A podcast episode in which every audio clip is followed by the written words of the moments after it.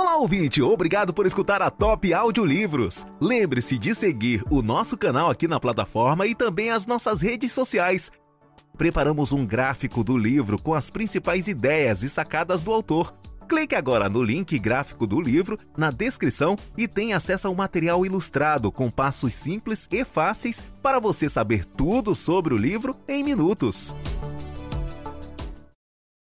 O Poder do Hábito, um Por que Fazemos o que Fazemos na Vida e nos Negócios por Charles Duhigg. O Grande O e daí. Os hábitos podem ser usados para criar resultados poderosos para indivíduos, organizações e sociedades, incluindo perder peso, criar filhos excepcionais, tornar-se mais produtivo, transformar a cultura corporativa, influenciar os hábitos de compra dos clientes e iniciar movimentos sociais. Escrito pelo repórter vencedor do Prêmio Pulitzer, Charles Duhigg, este livro apresenta a ciência por trás de como os hábitos são formados e como podemos mudá-los e reconstruí-los. Introdução Hábitos são respostas automáticas que geralmente operam sem nossa percepção consciente e podem ser extremamente difíceis de mudar. Ao entender como os hábitos são formados e como eles funcionam, podemos decidir se é, e como mudá-los. O livro é baseado em centenas de estudos, entrevistas e pesquisas organizacionais, e Dewey amplia vários estudos de caso com detalhes vívidos. Neste resumo, descreveremos a ciência dos hábitos em três níveis: indivíduos, empresas e sociedades, antes de compartilhar a estrutura de quatro etapas para identificar e mudar hábitos. Parte 1 Os hábitos dos indivíduos. Como funcionam os hábitos? O Abi-Loop resume como os hábitos funcionam. Existem três componentes principais. Sugestão: veste é um gatilho, por exemplo, um comercial de TV, uma barra de chocolate, uma emoção ou uma sequência de pensamentos, que diz ao seu cérebro para entrar no modo automático, usando um hábito específico. Rotina: na resposta automática, por exemplo, sentir-se irritado, Tomar um copo de vinho pode ser mental, emocional ou física. Recompensa e a rotina pode produzir sensações físicas ou sentimentos positivos, por exemplo, orgulho, relaxamento, que determinam se você se lembrará desse ciclo de feedback no futuro. Uma vez que um hábito é formado, sua rotina padrão entrará em ação, sem pensamento consciente, cada vez que uma sugestão for acionada. Por exemplo, a sensação de estresse pode levar um fumante a pegar automaticamente um cigarro, a buscar a recompensa do relaxamento temporário. Nosso cérebro converte rotinas em hábitos como forma de economizar esforço. Nosso cérebro é como uma cebola, com camadas de células. O pensamento complexo, por exemplo, análise, invenções e acontece nas camadas externas, os comportamentos primários, por exemplo, respiração, deglutição, são controlados pela área interna próxima ao tronco cerebral, enquanto os hábitos são armazenados nos gânglios basais perto do centro do cérebro. Em suma, nossos hábitos são criados e operados em uma parte diferente do cérebro das memórias e outras funções corporais. Nossos hábitos funcionam no piloto automático, e agimos sem pensar conscientemente por que o fazemos. Por meio do ciclo do hábito, nosso cérebro aprende quais dicas e rotinas podem nos trazer as recompensas desejadas e as converte em hábitos. Experimentos de laboratório mostram que ratos colocados em um novo labirinto têm atividades mentais inicialmente aumentadas. Eles absorvem novos aromas, sons e visões enquanto aprendem a navegar pelo labirinto. Com o tempo, essas atividades mentais diminuem e os ratos navegam pelo labirinto automaticamente.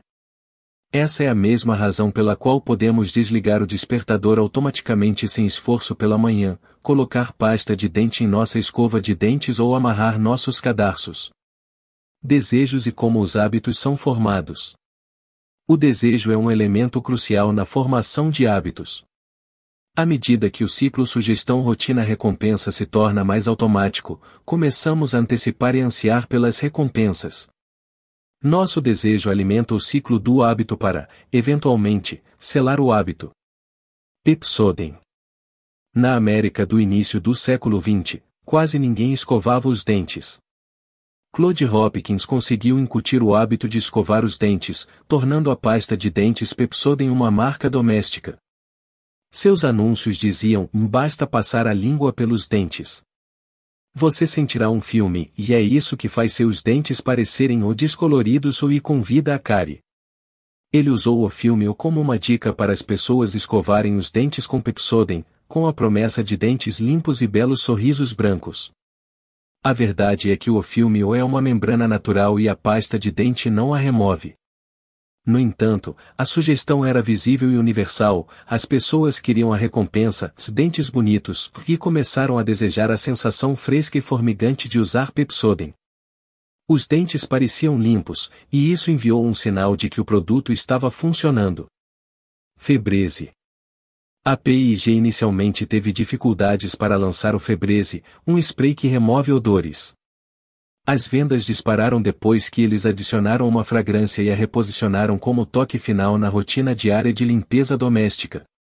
Depois que as pessoas experimentaram o produto, começaram a ansiar pelo cheiro de limpeza do spray finalizador de Febreze e ele fazia suas casas cheirarem a limpeza e a rotina de limpeza parecia completa. Transformando hábitos. Hábitos nunca podem ser realmente removidos. Você só pode substituí-lo e reconstruí-lo, alterando a rotina, mantendo a deixa e a recompensa constantes. Esta regra de ouro deve ser apoiada pela crença de que o hábito pode ser mudado permanentemente. Mudar uma deixa pode evitar acionar o ciclo do hábito, mas não quebra o hábito. O hábito permanece adormecido e, uma vez que a mesma sugestão vem à tona, o hábito voltará a funcionar. É por isso que alguém que parou de beber, fumar ou jogar pode retomar o hábito quando confrontado com circunstâncias estressantes. Mesmo que as recompensas sejam removidas ou até substituídas por resultados negativos, teremos a mesma reação automática às dicas. É por isso que os jogadores continuam a jogar mesmo quando perdem tudo. Portanto, a única maneira de mudar um hábito é intencionalmente quebrá-lo e reconstruí-lo, substitua-o por uma nova rotina que satisfaça os mesmos desejos e encontre um grupo de apoio ou comunidade para ajudá-lo a construir sua crença e seguir adiante. Aqui estão alguns exemplos da regra de ouro em ação. As pessoas costumam usar álcool para esquecer uma preocupação. Em Alcoólicos Anônimos já há, Cada vez que um membro se sente preocupado ou estressado, ele conversa com seu patrocinador ou participa de uma reunião de grupo, para obter o mesmo alívio por meios não alcoólicos. A comunidade AA também oferece apoio e crença para largar o hábito. A roedor de unhas crônica Mandy começou usando um cartão de índice para rastrear seus impulsos de roer as unhas e percebeu que a sugestão era uma sensação de formigamento em seus dedos. Para quebrar o hábito, ela desenvolveu respostas alternativas, por exemplo, esfregando os braços ou batendo nos dedos, cada vez que o taco aparecia. Dessa forma, ela poderia obter uma estimulação física semelhante sem roer as unhas. Para começar a fazer mudanças, concentre-se nos hábitos-chave. Esses são os hábitos que, uma vez formados, vão atrapalhar e ou influenciar outros hábitos. As pessoas que se exercitam tendem a fumar menos, comer alimentos mais saudáveis e desenvolver outros hábitos positivos. O diário alimentar, anotar o que você come, ajuda as pessoas a desenvolver hábitos alimentares mais conscientes. Uma reunião diária com amigos que pensam da mesma forma ajuda alguém a manter o foco em um objetivo e a superar obstáculos. Pequenas vitórias são um elemento crucial dos hábitos fundamentais. Eles aumentam o moral, criam crenças e nos ajudam a decidir onde concentrar nossos esforços. Sob a orientação do técnico Bowman, o medalhista de ouro olímpico Michael Phelps seguiu uma rotina rigorosa que funcionou como um relógio. Ao tentar uma série de técnicas até encontrar coisas que funcionassem, Phelps e Bowman se concentraram em pequenas vitórias, transformaram-nas em gatilhos mentais e construíram rotinas e hábitos em torno de tudo o que Phelps fazia, desde a hora em que acordou, até o que comeu e como ele treinou. O hábito fundamental de Phelps era assistir ao vídeo ou sua visualização mental da corrida perfeita e antes de dormir e ao acordar. Ao fazer isso todos os dias, Phelps memorizou todos os detalhes da piscina e aperfeiçoou mentalmente seus movimentos do início ao fim. Durante uma corrida em particular, ele ficou cego de água vazando em seus óculos, ainda, usando o vídeo em sua cabeça, ele ganhou a corrida e até quebrou um recorde mundial. Parte 2 Os hábitos das organizações de sucesso. Hábitos-chave nas organizações. As rotinas são importantes em qualquer organização, elas capturam as regras não escritas de como as coisas funcionam, como os papéis são definidos e como sobreviver e ter sucesso em uma organização. Esses são tipicamente o que o manual do funcionário não aborda e formam os hábitos inconscientes e automáticos das organizações. Assim como os hábitos individuais, os hábitos organizacionais podem ser criados por acidente ou por design, usando os mesmos ingredientes de hábitos-chave e pequenas vitórias. Em 1987, Paul Neal tornou-se o novo CEO da Alcoa, fabricante da Fortune 500.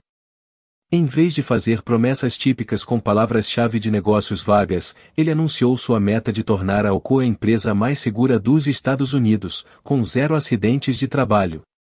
Em 11 anos, O'Neill transformou a Alcoa de ter cerca de um acidente por semana por fábrica, para uma taxa de acidentes de trabalho que era um 12 da média nacional. No mesmo período, a receita da Alcoa cresceu cinco vezes e a capitalização de mercado aumentou em 27 bilhões de dólares.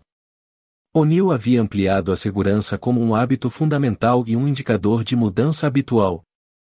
Ele se certificou de que tudo girasse em torno da segurança, por exemplo, decisões de contratação e demissão, promoções, relatórios de incidentes 24 horas.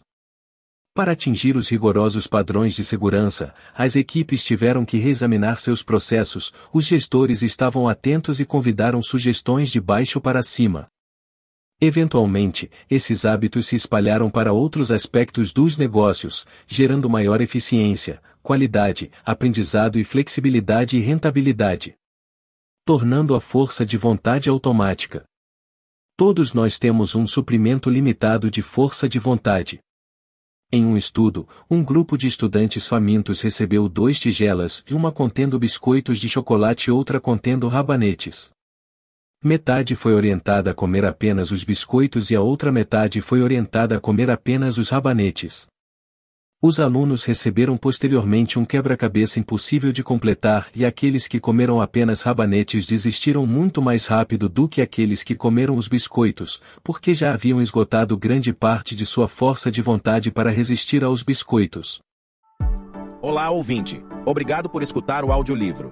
Lembre-se de nos seguir aqui na plataforma Prepare-se para dominar o livro em questão de minutos. Apresentamos o gráfico do livro, um conteúdo com todas as principais sacadas do autor à sua disposição, prontas para impulsionar seu conhecimento. Clique no link, gráfico do livro, na descrição e tenha acesso a um material ilustrado com passos simples e fáceis, para você saber tudo sobre o livro em questão de minutos. Da mesma forma, lidar com situações difíceis, como clientes irritados e longas filas, pode esgotar a energia e a disciplina dos funcionários. Dewey compartilha como a Starbucks converte a força de vontade e autodisciplina em um hábito organizacional. Por exemplo, a Starbucks treina sua equipe para usar o método volátil de lidar com clientes irritados, de ouvir os clientes, reconhecer sua reclamação, agir para resolver o problema, agradecer e explicar o motivo do problema. Ao definir o CS, o comportamento, CS, indesejado, CS, com antecedência e seguir essa rotina sempre que a situação surgir, você pode converter rotinas ideais em hábitos organizacionais relativamente fáceis. Além de ter manuais de instrução bem definidos, você também precisa dar às pessoas uma sensação de controle ou autonomia, para que elas adotem de bom grado esses hábitos. Usando crises para construir hábitos. Os hábitos são tão interrelacionados e profundamente arraigados em uma organização que podem ser difíceis de isolar e quebrar. Grandes líderes entendem como usar crises para fazer mudanças fundamentais. Em 1987, um grande incêndio na estação de King's Cross, em Londres, matou 31 pessoas. O risco de incêndio era conhecido há anos, mas nenhuma ação foi tomada. Muitas oportunidades para conter o incêndio no dia do incidente foram ignoradas, devido à cultura da organização de manter as pessoas em seus próprios papéis. Desmond Fennell, investigador especial do incidente, percebeu que as coisas não mudariam sem a devida pressão. Por isso, ele deliberadamente convocou audiências públicas por 91 dias e divulgou um relatório de 250 páginas detalhando a complacência e as inadequações da organização. A indignação pública resultante provocou uma reformulação organizacional e comprou as mudanças legislativas necessárias. Moldando os hábitos do consumidor. Geralmente, os hábitos de compra dos consumidores são melhores preditores de compras do que seus dados demográficos e intenções. No entanto, os hábitos de compra de todos são únicos. Para moldar os hábitos do cliente, a chave é intercalar um novo hábito que você deseja cultivar, entre hábitos existentes ou rotinas familiares. A gigante do varejo, Target, conseguiu deduzir quais de suas clientes estavam grávidas, estudando seus padrões de compra. No entanto, quando eles enviaram folhetos de cupons para itens de bebê para esses clientes, o gesto não foi bem recebido. As clientes não esperavam que a Target soubesse que estavam grávidas e não responderam bem aos cupons. A Target decidiu mudar sua abordagem, intencionalmente colocou cupons para fraldas e roupas de maternidade entre anúncios não relacionados de cortadores de grama e taças de vinho. Desta vez, os clientes assumiram que esses cupons foram enviados a todos e os usaram de bom grado. As estações de rádio também usam uma técnica semelhante para introduzir e popularizar novas músicas.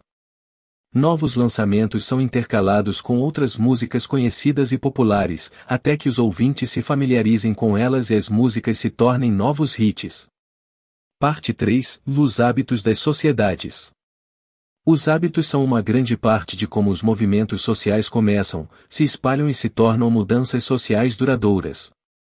Neste segmento, explicaremos as três partes essenciais de um movimento social e os hábitos de amizade, os hábitos das comunidades e os hábitos sociais, usando o exemplo do movimento americano pelos direitos civis.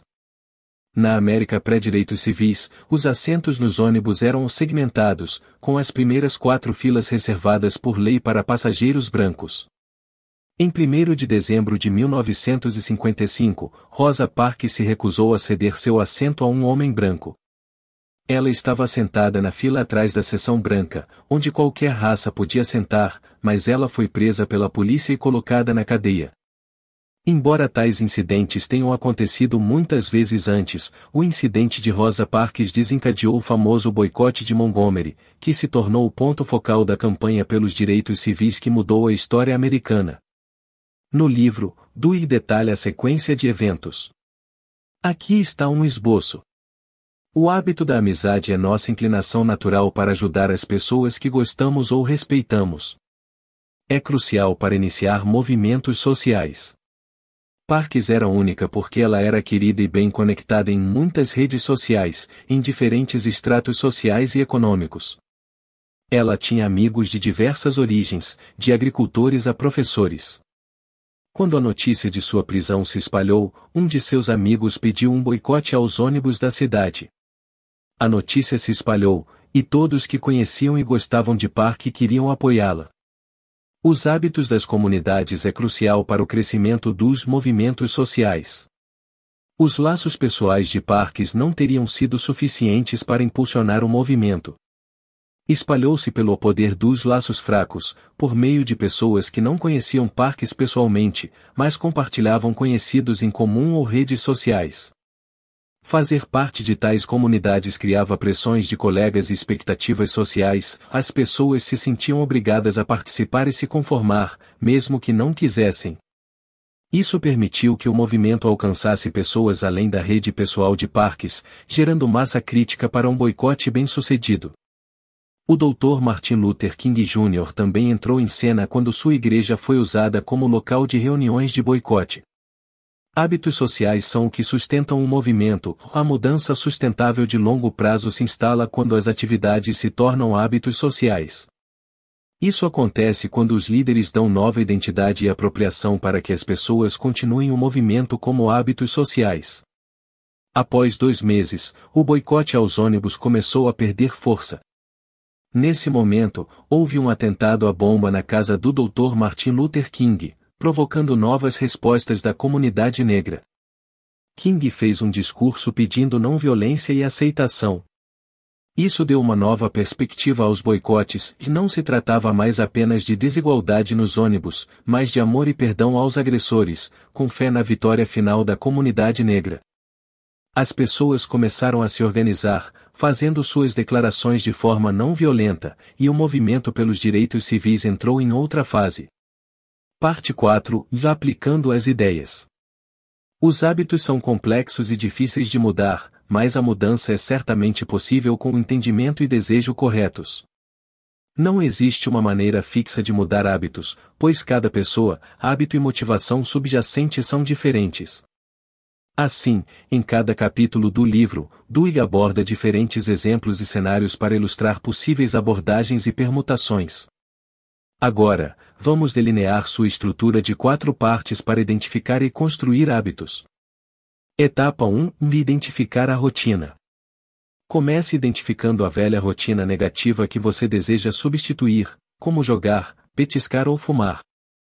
Etapa 2 Experimentar recompensas. É relativamente mais difícil identificar os desejos que impulsionam nossos comportamentos.